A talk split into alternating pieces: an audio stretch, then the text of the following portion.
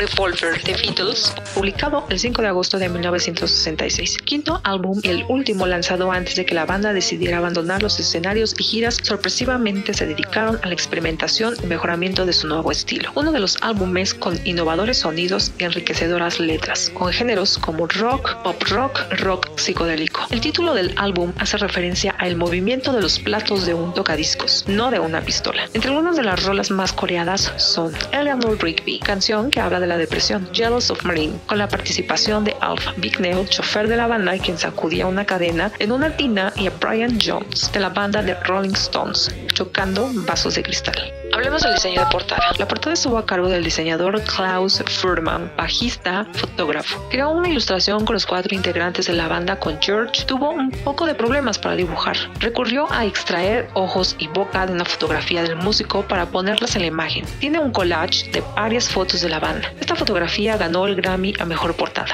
Dato importante, John Lennon estudió en el Colegio de Arte en Liverpool y realizó las primeras ilustraciones, inspiración para la portada del álbum Revolver. En 2003, la revista Rolling Stone lo colocó en el puesto 3 de su lista de los 500 mejores álbumes de todos los tiempos. Klaus realizó una nueva versión del álbum celebrando los 50 años por su creación.